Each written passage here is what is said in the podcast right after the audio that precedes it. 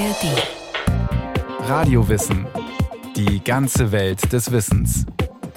Ein Podcast von Bayern 2 in der ARD Audiothek. Eine neue Folge Radio Wissen. Die Sommer werden heißer. In Städten sind die Auswirkungen besonders stark. 35, 40 Grad und mehr kann man mitten in der Stadt im Sommer immer häufiger messen. Stadtplaner steuern inzwischen gegen, mit einfachen Mitteln, die, richtig angewendet, sehr wirkungsvoll sein können.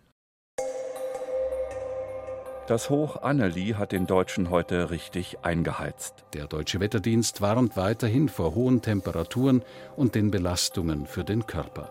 Immer mehr Regionen in Italien leiden unter der Hitzewelle.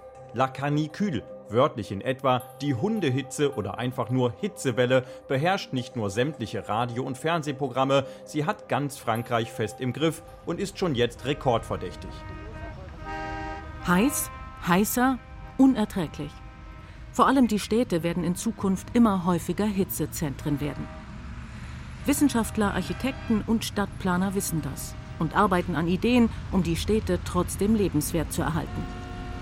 Wie kann das funktionieren? Was sind die Lösungsansätze?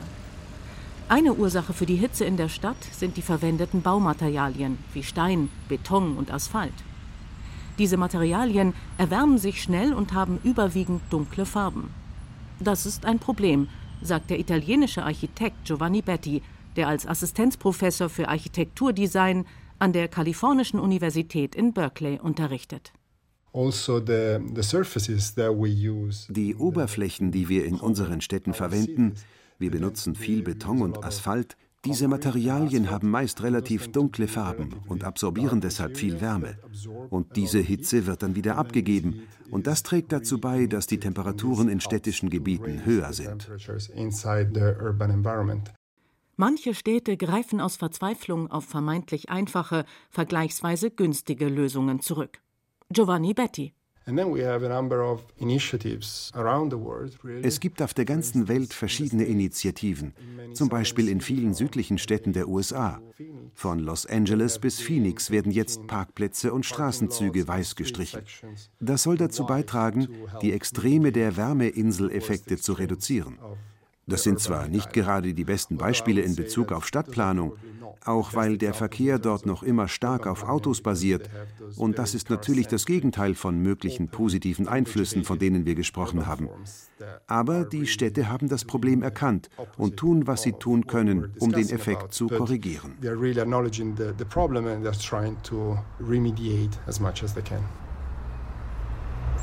Hinzu kommt, Geschlossene Bebauung und tiefe Straßenschluchten verringern den Luftaustausch in vielen Städten.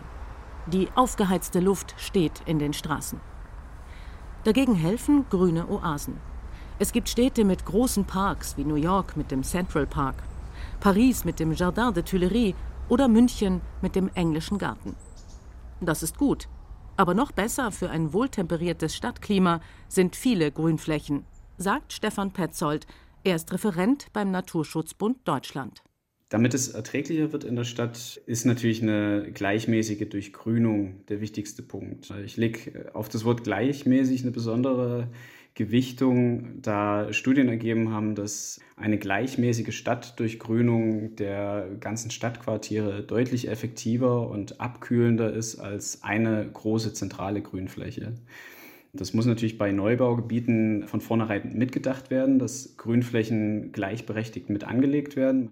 Auch Stefan Pauleit, Professor am Lehrstuhl für Strategie und Management der Landschaftsentwicklung der TU München, betont die Wichtigkeit solcher grünen Korridore. Ich meine damit zusammenhängende Grünzüge, die eben von den Städten ins Umland führen oder auch umgekehrt und es eben ermöglichen, dass frische Luft aus dem Umland in die Städte eindringen kann. Ein gutes Beispiel ist meines Erachtens in München zum Beispiel die Isar als Flusslauf, die also wirklich durch die Stadt hindurch führt und eben dort auch also mit Grünflächen und dem Wasser noch ermöglicht, dass das die frische Luft und vor allem auch nachts die kalte Luft in die Stadt eindringen kann von Süden aus. Manchmal ist eine Belüftung und damit Kühlung von der Natur vorgegeben. Aber auch bei Neubaugebieten kann der natürliche Luftaustausch gezielt genutzt bzw. in die Planung mit einbezogen werden. Stefan Pauleit. Was ich immer ein interessantes Beispiel finde für die Frage mit der Durchlüftung, ist eigentlich die Messestadt Riem in München, weil man dort damals bei der Planung sich sehr genau auch überlegt hat, wie man die klimatischen Verhältnisse in dem zukünftigen Quartier verbessern kann, beziehungsweise eben gute klimatische Verhältnisse sicherstellen kann von Anfang an. Der Park der Messestadt Riem, der ist ja ein sehr großer Park, der südlich vor der Wohnbebauung vorgelagert ist. Da wurde damals darauf geachtet, dass die Waldpflanzungen so liegen, dass sie den von Süden nachts ankommenden kalten Luftzug nicht blockieren, sondern ihn auch noch in die Bebauung über kleine grüne Korridore, die dann in die Bebauung hineinreichen, hineinleiten. Also praktisch wie Leitplanken, die den Wind leiten. Der Riemer Park umfasst insgesamt 210 Hektar und hat einen 10 Hektar großen See. Heute ist es die drittgrößte Münchner Parkanlage.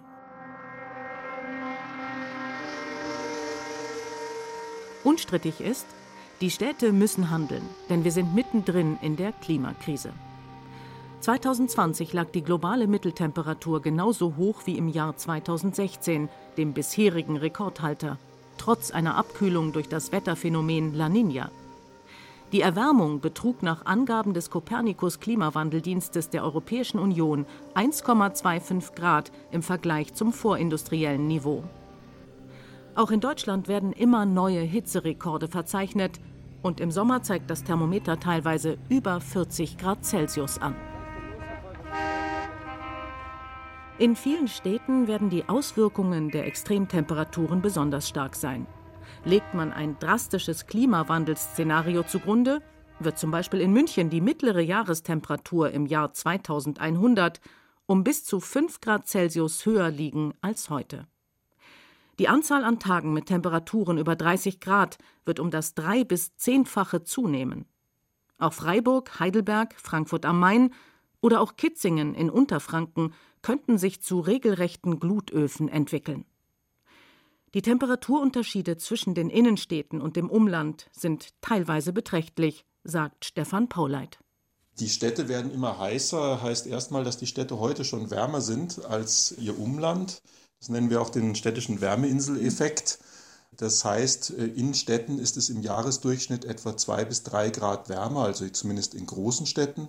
Und an einzelnen Tagen kann es sogar mal sechs oder zehn Grad wärmer werden. Vor allem nachts sind dann die Temperaturerhöhungen sehr ausgeprägt in der Stadt. Die Städte sind nicht nur Getriebene, sie sind auch Treiber des Klimawandels bedingt unter anderem durch die Industrie und den Verkehr, sagt Stefan Petzold. Der Klimawandel ist in Städten stärker spürbar als im Umland, aber andererseits sind die Städte auch über 78 Prozent der CO2-Emissionen ein großer Klimawandeltreiber. Ein wichtiger Faktor ist auch, dass immer mehr Menschen in Städten leben. Weltweit geht man jetzt momentan davon aus, dass etwa 50 Prozent der Bevölkerung in Städten leben. In Deutschland äh, sind es sogar 75 Prozent. Und die Tendenz ist dahingehend auch steigend. Es wird prognostiziert, dass bis Mitte des Jahrhunderts bis zu 70 Prozent der Weltbevölkerung in Städten leben wird. Wenn auch nachts die Temperaturen nicht unter 20 Grad Celsius fallen, sprechen Meteorologen in unseren Breiten von Tropennächten. Vor allem für Kinder, aber auch für ältere Menschen sind Hitze und tropische Nächte gesundheitsgefährdend. Die australische Geografin Espet Oppermann vom Rachel Carson Center der Ludwig-Maximilians-Universität München forscht über die Auswirkungen von Hitze. Besonders Menschen, die in tropischen Ländern im Freien arbeiten und deshalb kontinuierlich hohen Temperaturen ausgesetzt sind, reagieren oft täglich und wöchentlich mit moderaten Hitzestresssymptomen. Im Vergleich zu tropischen Regionen liegt unser Fokus in Europa derzeit auf Hitzewellen und den Auswirkungen, die sie auf ältere und sehr junge Menschen haben.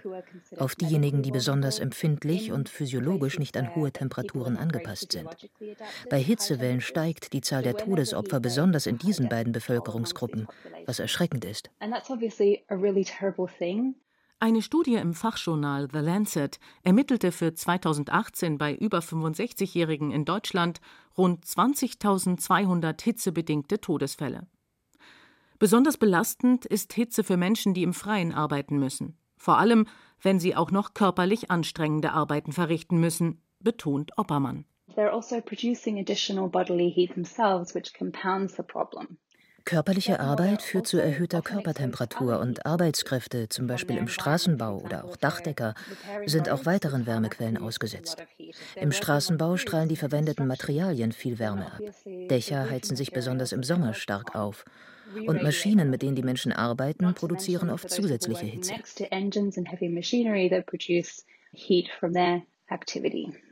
In westlichen Ländern können Bewohner ihrer Häuser gut isolieren und sich Abkühlung durch Klimaanlagen verschaffen. Bewohner in ärmeren Städten haben dagegen kaum Chancen, sich gegen hohe Temperaturen zu schützen. Also Wenn man in Häusern von schlechter Bauqualität lebt, ist man Hitze extrem ausgesetzt.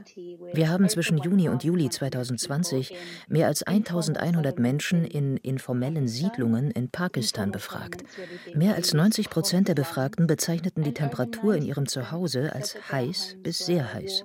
Aber nur 52 Prozent aller Befragten gaben an, 24 Stunden am Tag Strom zu haben. Diese Zahlen zeigen, wie sehr diese Menschen Hitze ausgesetzt sind und wie verletzlich sie sind.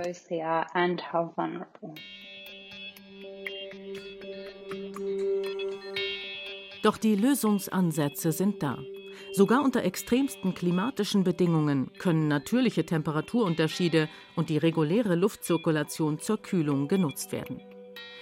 Der Architekt Giovanni Betti arbeitete vor seiner Tätigkeit als Dozent bei dem Architekturbüro Foster Partners. Dort war er in die Planung von Masdar City involviert. Masdar City ist eine geplante Ökostadt im Emirat Abu Dhabi, mit deren Bau 2008 begonnen wurde. Abu Dhabi is on the edge between a desert and the sea in the Gulf. Abu Dhabi liegt am Golf zwischen der Wüste und dem Meer. Der Wind dort ist durch die geografische Lage bestimmt.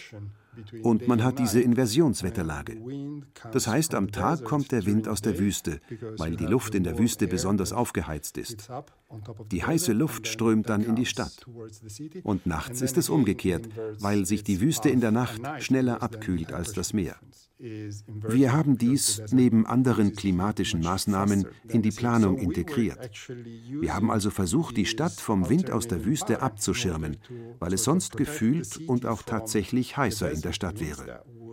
Und wir haben die Stadt Richtung Meer geöffnet, weil so kühlere Luft die Hitze vertreibt, die sich tagsüber aufgebaut hat.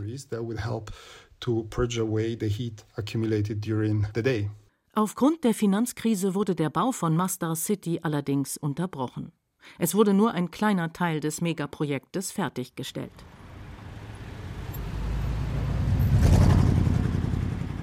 Bei Neubauprojekten können Grünflächen von Anfang an mitgeplant werden. Schwieriger ist es bei altgewachsenen, schon bestehenden Vierteln. Dort ist oft wenig Grün, wie im Viertel Maxvorstadt in der Münchner Innenstadt. In dem Stadtteil sind bisher nur 10 Prozent der Fläche grün, sagt Professor Pauleit. Und wenn wir dieses dicht bebaute Innenstadtquartier, das auch durch hohe Hitzebelastungen geprägt ist im Sommer, wenn wir das an den Klimawandel anpassen wollten und wenigstens vermeiden wollten, dass sich die Situation, die wir heute haben, nicht weiter verschlechtert, dann müsste man eigentlich bis 2050 also jetzt in etwa 30 Jahren, es schaffen, den jetzigen Grünanteil auf 20 bis 25 Prozent zu erhöhen, eben vor allem durch Bäume pflanzen. Und das erscheint natürlich als sehr hoch und fast unmöglich, aber in Wirklichkeit ist die Fläche eigentlich vorhanden, denn es gibt sehr viel Fläche im Straßenraum und es gibt sehr viel Fläche in den Innenhöfen immer noch. Und die müsste man eben auch so gestalten, dass dort Bäume einen Platz finden.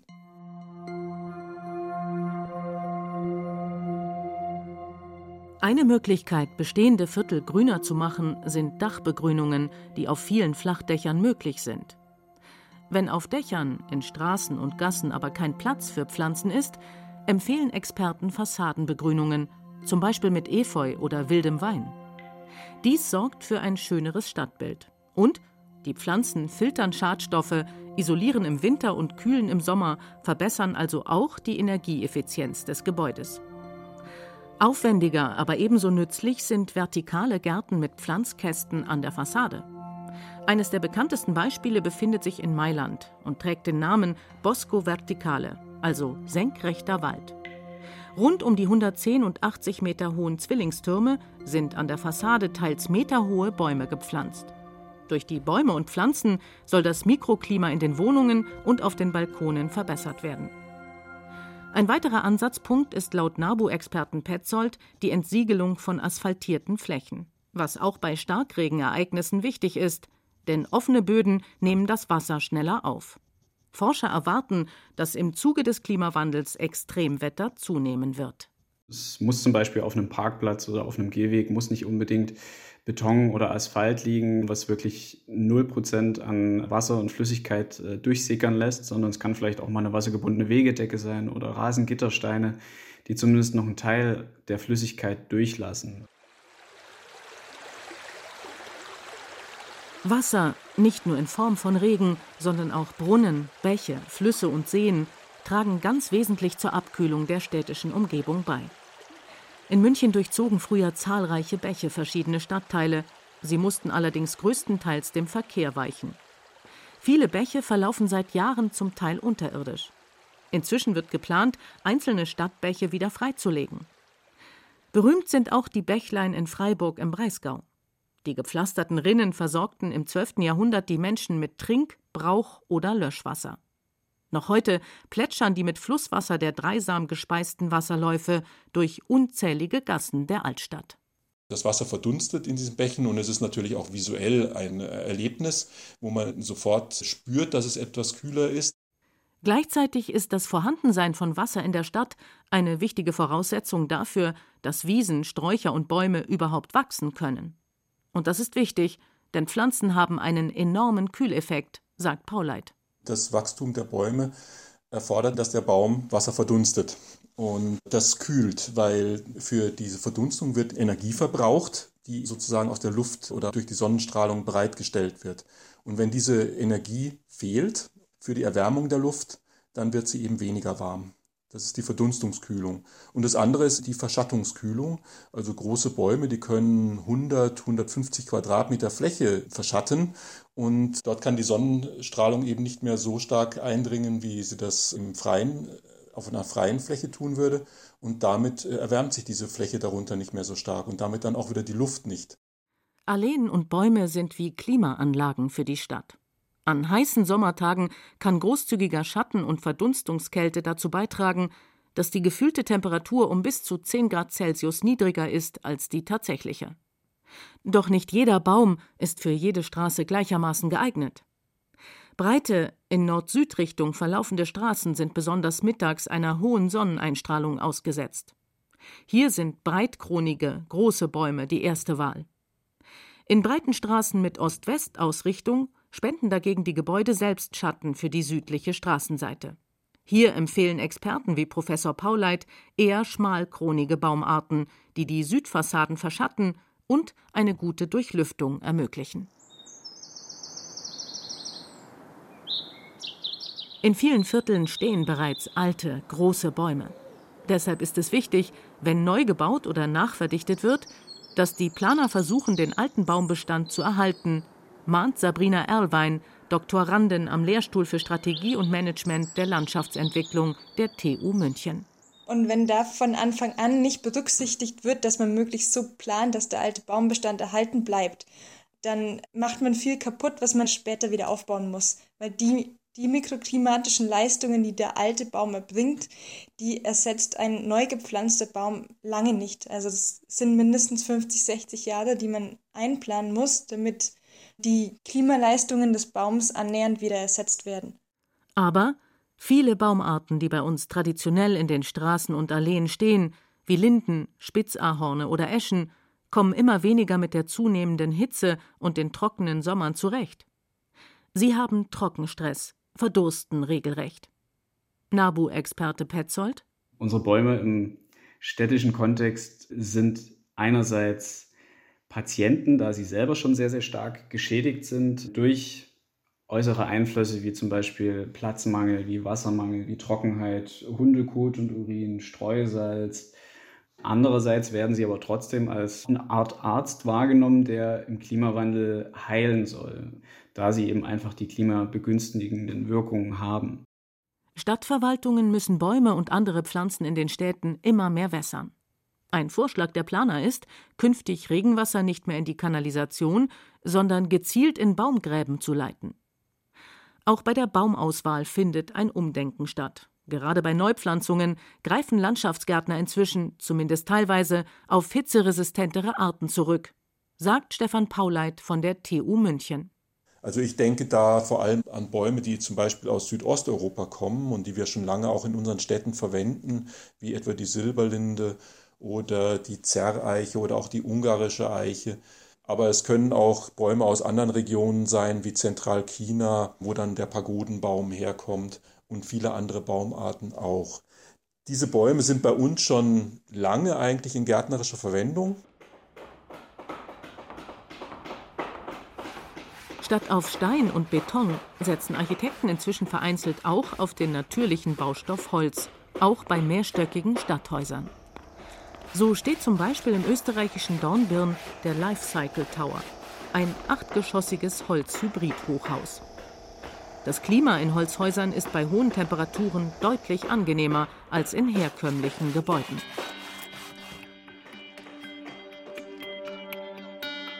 Naturnahe Baumaterialien, helle Farben, weniger Verkehr, mehr Bäume und Parks, bepflanzte Dächer und Fassaden das alles kann dazu beitragen, dass Städte sich weniger stark aufheizen. Die Vorteile dieser Maßnahmen neben einem angenehmen Klima liegen auf der Hand. Städte könnten so noch viel mehr lebendige und lebenswerte Orte werden.